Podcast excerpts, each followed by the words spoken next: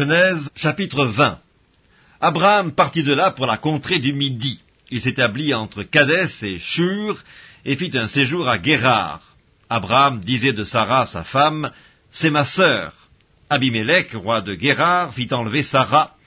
Alors Dieu apparut en songe à Abimelech pendant la nuit et lui dit, Voici, tu vas mourir à cause de la femme que tu as enlevée, car elle a un mari. Abimelech, qui ne s'était point approché d'elle, répondit, Seigneur, ferais-tu périr même une nation juste? Ne m'a-t-il pas dit, c'est ma sœur, et elle-même n'a-t-elle pas dit, c'est mon frère? J'ai agi avec un cœur pur et avec des mains innocentes. Dieu lui dit en songe, Je sais que tu as agi avec un cœur pur, aussi t'ai-je empêché de pécher contre moi. C'est pourquoi je n'ai pas permis que tu la touches.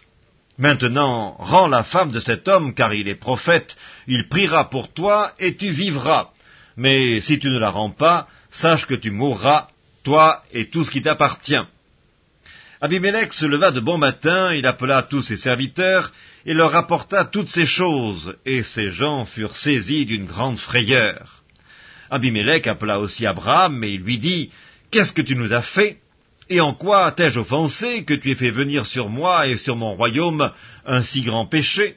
Tu as commis à mon égard des actes qui ne doivent pas se commettre. Et Abimelech dit encore à Abraham, Quelle intention avais-tu pour agir de la sorte? Abraham répondit, Je me disais qu'il n'y avait sans doute aucune crainte de Dieu dans ce pays, et que l'on me tuerait à cause de ma femme. De plus, il est vrai qu'elle est ma sœur, fille de mon père. Seulement, elle n'est pas fille de ma mère, et elle est devenue ma femme. Lorsque Dieu me fit errer loin de la maison de mon père, je dis à Sarah, Voici la grâce que tu me feras, dans tous les lieux où nous irons, dis de moi, c'est mon frère. Abimelech prit des brebis et des bœufs, des serviteurs et des servantes, et il les donna à Abraham, et il lui rendit Sarah, sa femme. Abimelech dit, Voici mon pays est devant toi, demeure où il te plaira. Et il dit à Sarah, Voici, je donne à ton frère mille pièces d'argent, cela te sera un voile sur les yeux pour tous ceux qui sont avec toi, et auprès de tous tu seras justifié. Abraham pria Dieu, et Dieu guérit Abimelech, sa femme et ses servantes, et elles purent enfanter, car l'Éternel avait frappé de stérilité toute la maison d'Abimelech à cause de Sarah, femme d'Abraham. Livre de la Genèse, chapitre 21 L'Éternel se souvint de ce qu'il avait dit à Sarah, et l'Éternel accomplit pour Sarah ce qu'il avait promis. Sarah devint enceinte, et elle enfanta un fils à Abraham dans sa vieillesse, au temps fixé dont Dieu lui avait parlé. Abraham donna le nom d'Isaac au fils qui lui était né, que Sarah lui avait enfanté. Abraham circoncit son fils Isaac, âgé de huit jours, comme Dieu le lui avait ordonné. Abraham était âgé de cent ans à la naissance d'Isaac son fils, et Sarah dit, Dieu m'a fait un sujet de rire, quiconque l'apprendra rira de moi. Elle ajouta, qui aurait dit à Abraham, Sarah allaitera des enfants, cependant je lui ai enfanté un fils dans sa vieillesse. L'enfant grandit et fut sevré, et Abraham fit un grand festin le jour où Isaac fut sevré. Sarah vit rire le fils qu'Agar, l'Égyptienne, avait enfanté à Abraham. Et elle dit à Abraham, Chasse cette servante et son fils, car le fils de cette servante n'héritera pas avec mon fils, avec Isaac. Cette parole des plus fortes aux yeux d'Abraham à cause de son fils. Mais Dieu dit à Abraham, que cela ne déplaise pas à tes yeux à cause de l'enfant et de ta servante, accorde à Sarah tout ce qu'elle te demandera, car c'est d'Isaac que sortira une postérité qui te sera propre. Je ferai aussi une nation du fils de ta servante, car il est ta postérité. Abraham se leva de bon matin, et il prit du pain et une outre d'eau qu'il donna à Agar, et plaça sur son épaule. Il lui remit aussi l'enfant, et la renvoya. Elle s'en alla et s'égara dans le désert de Beersheba. Quand l'eau de l'outre fut épuisée, elle laissa l'enfant sous un des arbrisseaux et alla s'asseoir vis-à-vis à une portée d'arc, car elle disait que je ne vois pas mourir mon enfant. Elle s'assit donc vis-à-vis de lui, éleva la voix et pleura. Dieu entendit la voix de l'enfant et l'ange de Dieu appela du ciel Agar et lui dit Que se passe-t-il, Agar? Ne crains point, car Dieu a entendu la voix de l'enfant dans le lieu où il est.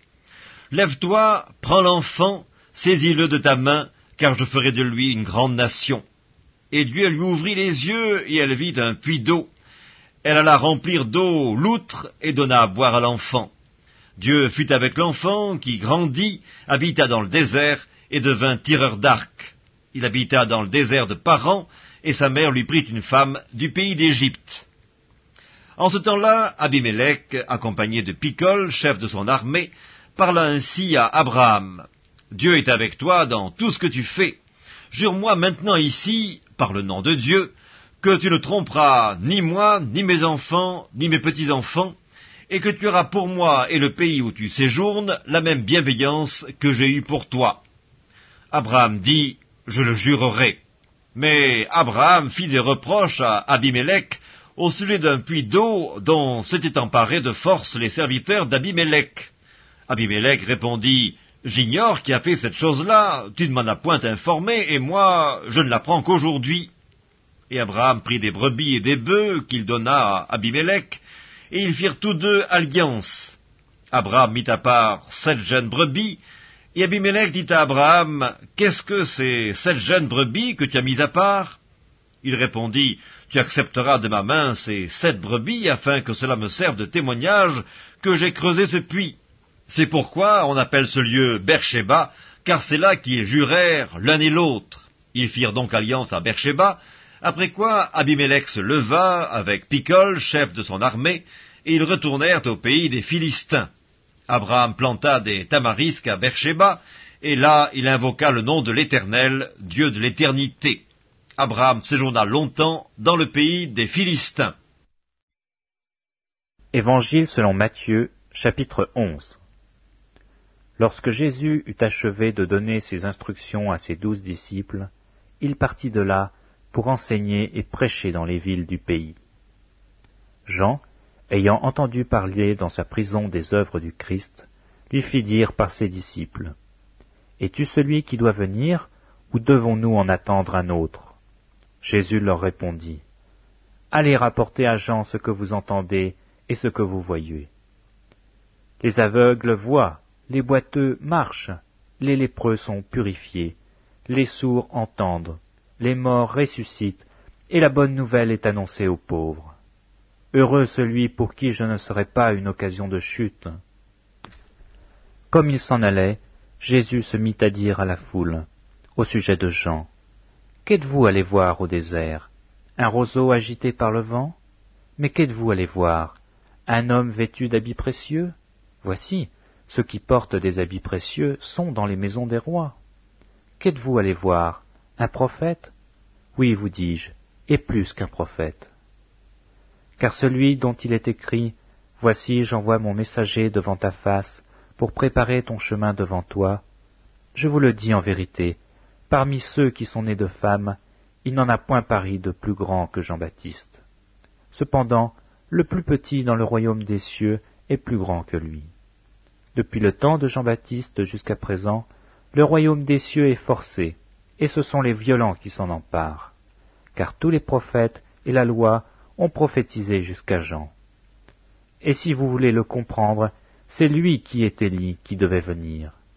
Que celui qui a des oreilles pour entendre, entende. À qui comparerai-je cette génération?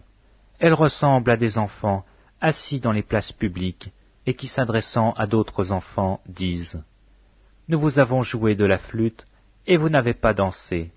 Nous avons chanté des complaintes, et vous ne vous êtes pas lamentés. Car Jean est venu, ne mangeant ni ne buvant, et ils disent Il a un démon. Le Fils de l'homme est venu, mangeant et buvant, et ils disent C'est un mangeur et un buveur, un ami des publicains et des gens de mauvaise vie. Mais la sagesse a été justifié par ses œuvres. Alors il se mit à faire des reproches aux villes dans lesquelles avaient eu lieu la plupart de ces miracles, parce qu'elles ne s'étaient pas repenties. Malheur à toi, Chorazim, malheur à toi, Bethsaïda, car si les miracles qui avaient été faits au milieu de vous avaient été faits dans Tyr et dans Sidon, il y a longtemps qu'elles se seraient repenties, en prenant le sac et la cendre. C'est pourquoi je vous le dis, au jour du jugement, Tyr et Sidon seront traités moins rigoureusement que vous. Et toi, Capernaum, seras-tu élevé jusqu'au ciel? Non, tu seras abaissé jusqu'au séjour des morts. Car si les miracles qui ont été faits au milieu de toi avaient été faits dans Sodome, elles subsisteraient encore aujourd'hui. C'est pourquoi je vous le dis, au jour du jugement, le pays de Sodome sera traité moins rigoureusement que toi. En ce temps-là, Jésus prit la parole et dit, Je te loue, Père, Seigneur du ciel et de la terre, de ce que tu as caché ces choses aux sages et aux intelligents, et de ce que tu les as révélées aux enfants. Oui, Père, je te loue de ce que tu l'as voulu ainsi. Toutes choses m'ont été données par mon Père, et personne ne connaît le Fils si ce n'est le Père. Personne non plus ne connaît le Père si ce n'est le Fils et celui à qui le Fils veut le révéler. Venez à moi, vous tous qui êtes fatigués et chargés, et je vous donnerai du repos. Prenez mon joug sur vous, et recevez mes instructions, car je suis doux et humble de cœur, et vous trouverez du repos pour vos âmes car mon joug est doux et mon fardeau léger.